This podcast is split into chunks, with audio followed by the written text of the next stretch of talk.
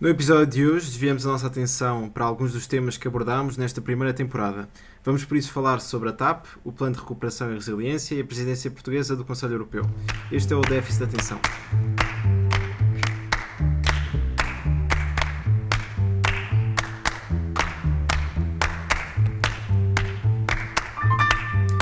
Olá, sejam muito bem-vindos ao oitavo e último episódio desta primeira temporada de Déficit de Atenção, o podcast onde damos atenção ao déficit e muitos outros temas económicos.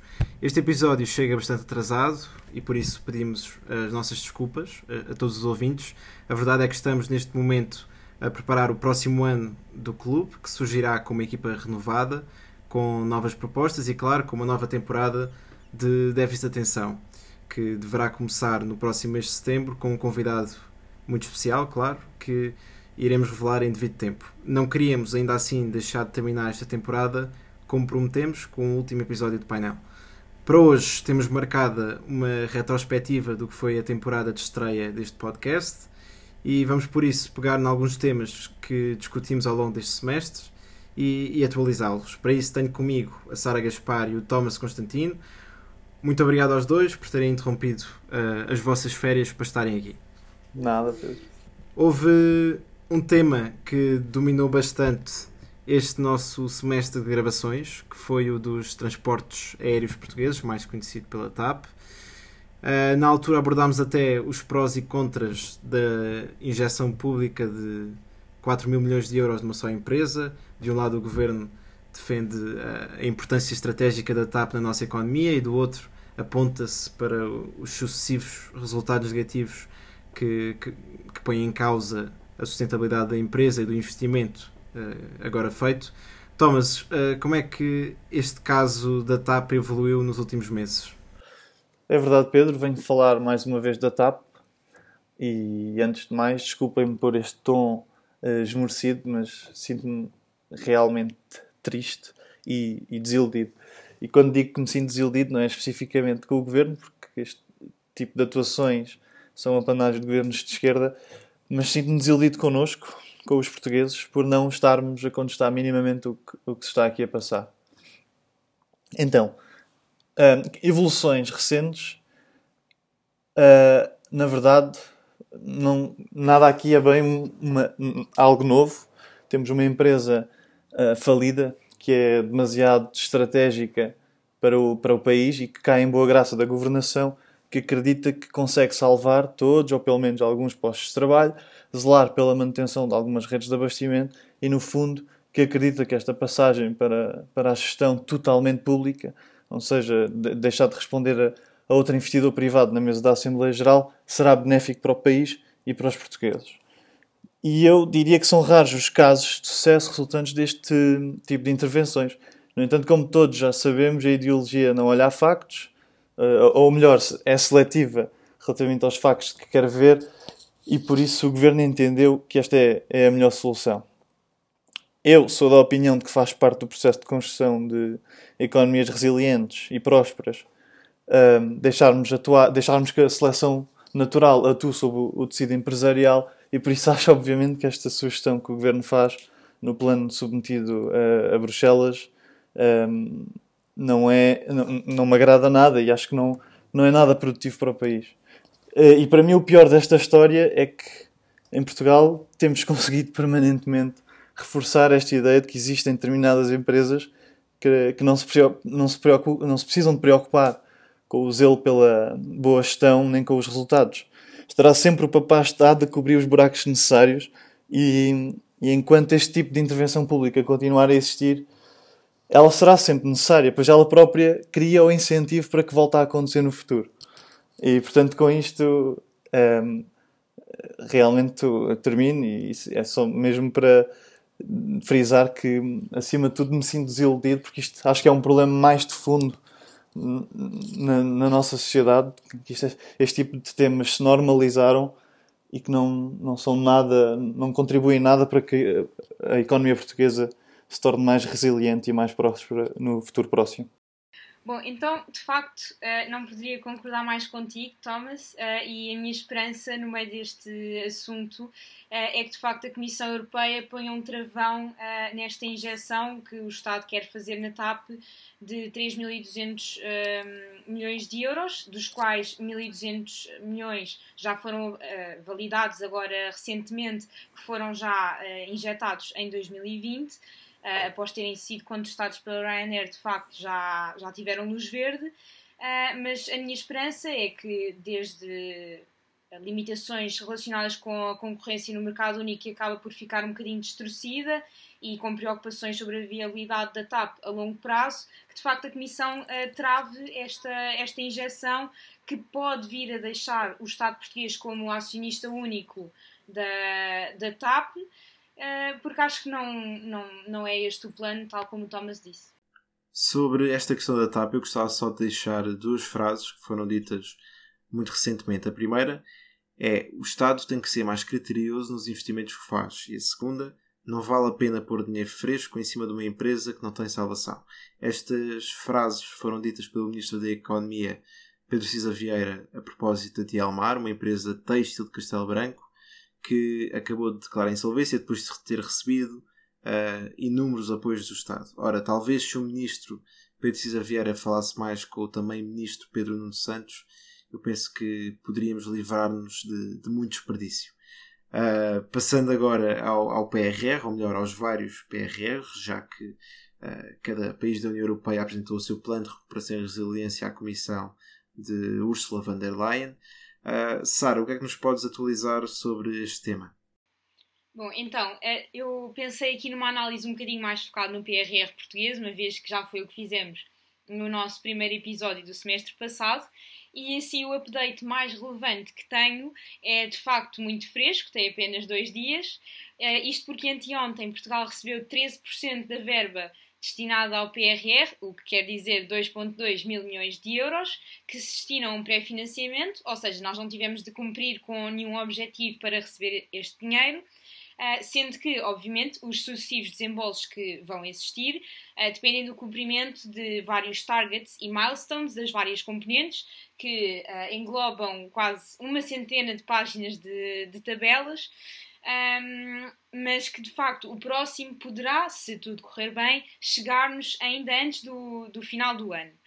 Uh, as grandes personalidades, quer portuguesas, quer europeias, nestes últimos dias têm se demonstrado bastante animadas, quer com, o, com a aprovação e com a chegada do dinheiro a Portugal, quer com os meses que aí vêm, nomeadamente o João Leão, Ministro das Finanças, Ursula von der Leyen, que penso que dispensa apresentações, e até mesmo Paolo Gentiloni, Comissário Europeu da Economia. Portanto, parece-me que hum, PE, há aqui um, um, pequeno problema que é, de facto, estes 2,2 mil milhões de euros, se pensarmos bem, podem até já ter sido gastos, uma vez que sabemos que o PRR contempla as despesas gastas desde o início da pandemia, ou seja, fevereiro de 2020, e, portanto, na prática, Uh, não sei se nos sobrará ainda muito desta verba para utilizarmos no cumprimento destes targets e milestones que tem, temos que cumprir para o próximo desembolso. No entanto, temos, uh, tive aqui um. Pronto, senti-me um bocadinho mais uh, confortável. não, não sei se com, com razão, mas uma vez que o Ministro do Planeamento, Nelson de Souza, nos últimos dias uh, veio afirmar que não haverá um mecanismo de trade-off uh, entre a vontade de executar os fundos do PRR e a utilização apropriada do mesmo. Pronto, ou seja, uh, há aqui pelo menos um, uma tentativa, ou pelo menos fazer passar por uma tentativa de, de que não haja muita corrupção na, na, aplicação das verbas. E, portanto, para terminar, gostava aqui de fazer uma alusão então à, à pergunta que o António Costa fez à Ursula von der Leyen, e sim, agora já podemos mesmo ir ao banco. Sobre o PRR, eu gostava só de recuperar uma ideia que foi deixada pelo nosso último convidado, o professor João César das Neves. Uh, os vários planos foram apresentados junto uh, da Comissão. Portugal até foi o primeiro país a apresentar e, entretanto, uh, a larga maioria dos planos já foi aprovada no seio da União Europeia, no ECOFIN, e no final de cada PRR surge uma estimativa feita cada governo para os resultados dos fundos associados a esse plano. Uh, e o que nós vemos no caso de Portugal é um crescimento uh, até 2024 de cerca de 2,5%, enquanto que países como a Roménia, a Grécia e a Estónia, os nossos concorrentes, digamos assim, um, prevêem crescer alguns quase, outros mais que o dobro uh, até 2024. E portanto, claramente, este PRR, como o professor João Serra das Neves disse, uh, está desenhado para o crescimento económico de curto prazo, está desenhado para ser politicamente um sucesso, porque a política vive para o curto prazo, vive para a próxima eleição, não é? Uh, mas não está de todo desenhado para o desenvolvimento, não está Uh, não tem em vista o crescimento económico de longo prazo. E isso é, é uma pena e vamos ter que adiar por mais uns anos a convergência de Portugal com os outros países da União Europeia. Sim, Pedro, concordo, sobretudo nesta, neste último ponto de que poderia ter sido muito. Este, esta circunstância poderia ter sido muito, muito melhor aproveitada por António Costa. Um, também, sobretudo, não gostei nada da posição neutral que houve. Bem, não foi bem neutral, mas foi um bocado inconsequente que houve relativamente à, à lei húngara. Aquela lei, uma lei húngara discriminatória relativamente aos LGBT um, ou LGBTI não sei especificamente são LGBT ou LGBT, é LGBTI, sim. Um, e, e, e, isso caracteriza-se também nisso que estavas a dizer, não é? Teria sido um momento também ideal, não se, com tudo o que disseste, e, e também este ponto do, da lei húngara que, que interfere com direitos humanos, para Portugal preencher esse vácuo político um, a nível internacional e, e, seria bom termos o nosso país como referência disso mesmo. Por outro lado, uh, eu também gostaria aqui de falar aqui de um ponto positivo, em que acho que Portugal até teve, marcou presença num tema que está muito em voga, que são as alterações climáticas. Uh, ao que parece, criámos uma lei climática que hum, visa reduzir pelo menos 55% das emissões de CO2 na, na União Europeia até 2030 e atingir neutralidade carbónica até 2050. Por outro lado, acho que, sendo um dos países uh, da Europa que tem a agricultura como negócio mais predominante. Uh, acho que se calhar teria, teria, devíamos ter feito mais do que apenas uh, chegar a acordo sobre a reforma da política agrícola comum. Uh, acho que ficou muito aquém daquilo que seria esperado de um país como. De uma presidência de um país como Portugal. mas à parte disso, de facto, vejo a presidência portuguesa do Conselho uh, de uma forma um bocadinho agridoce, por assim dizer. Alguns objetivos cumpridos, mas também vários pontos negativos que já foram mencionados. Mas para fechar, eu gostava de fazer um balanço geral daquilo que foi a presidência portuguesa do Conselho da União Europeia, um, que durou exatamente seis meses, de janeiro a junho deste ano. O primeiro ponto que eu gostava de assinalar é exatamente esse. Seis meses não é muito tempo para um país, quanto mais para uma união de 27 países uh, mudar. Por maior que fosse a vontade do governo português de promover mudanças importantes, uh, até estruturais no seio da União Europeia, a janela de oportunidade é muito pequena e, e, a verdade é que a burocracia em Bruxelas é demasiado grande. Depois também parece que seja importante mencionar um, que este foi provavelmente o pior período possível para se assumir a presidência do Conselho com a pandemia, todos os países estão virados para dentro, os governos estão completamente exaustos e as questões europeias deixaram uh, de ter a mesma prioridade. E, e, em certa medida, o slogan da presidência portuguesa uh, fazia já antever isso mesmo. O, o slogan, eu recordo, era tempo de agir por uma recuperação justa, verde e digital, o que não é propriamente original, nem fazia antever grandes mudanças, até porque uh, vai mesmo em linha daquilo que uh, eram uh, as prioridades que a Comissão definiu para o seu mandato de 5 anos. E, e, de facto, no mundo abalado pela Covid-19, provavelmente pedia-se mais, mas tendo feito estas duas ressalvas, de modo geral, eu penso que a presidência portuguesa correu bem. Passa com nota positiva, mas nada para além de um 12, 13. Mas de facto, houve aspectos muito bons. Para começar, a rapidez com que se conseguiu aprovar a emissão de dívida conjunta. Este era um projeto que repetidamente uh, era bloqueado pelos países frugais e, e, por países como a Hungria e a Polónia, por questões de, do Estado de Direito, E eu penso que, que o Primeiro-Ministro António Costa conseguiu manobrar bem todas estas questões. Uh, é verdade que vem sempre à memória algumas frases uh, sobre Orban algo infelizes, a vénia ao primeiro-ministro holandês talvez escusada, mas tirando isso, uh, eu penso que foi tudo mais ou menos bem feito neste plano.